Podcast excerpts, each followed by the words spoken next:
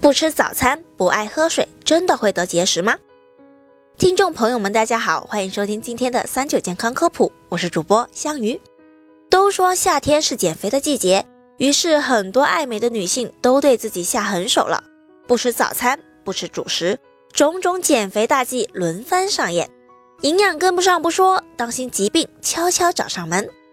不吃早餐的危害有多大？相信大家都听说了。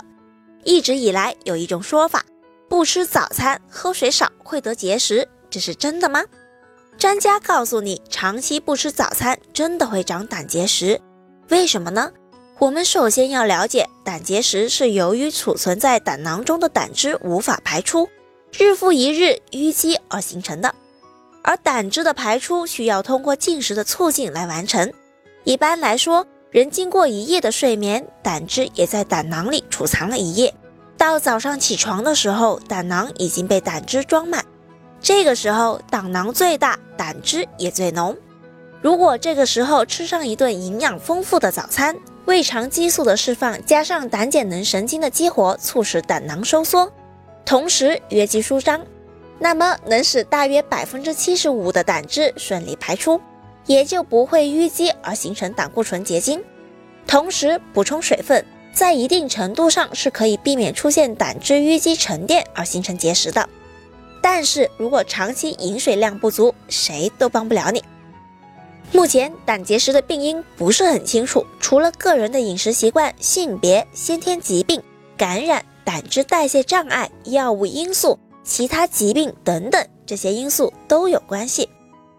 以下这些是胆结石的高发人群：第一类，高糖高脂饮食，饮食不规律或者过度节食、少饮水的人群；第二类是女性激素不平衡的人群；第三类是肥胖及体力活动减少的人群；第四类患有糖尿病、肾炎、甲状腺功能低下、溶血性疾病、慢性肝病等等的人群。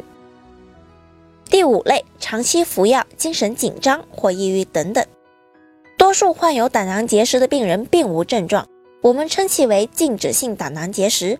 少数病人的胆囊结石的典型症状为胆绞痛，也就是在饱餐、进食油腻食物之后，或者睡眠中变换姿势的时候，感受到右上腹部的剧烈疼痛，并可能伴有恶心、呕吐，或者也可以表现为上腹隐痛。常常被人误以为是胃病，不健康的身体实在是太可怕了。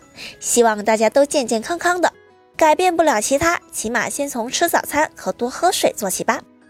好了，今天的节目也差不多了。如果大家还遇到什么问题，可以留言告诉我们。我们下期再见吧。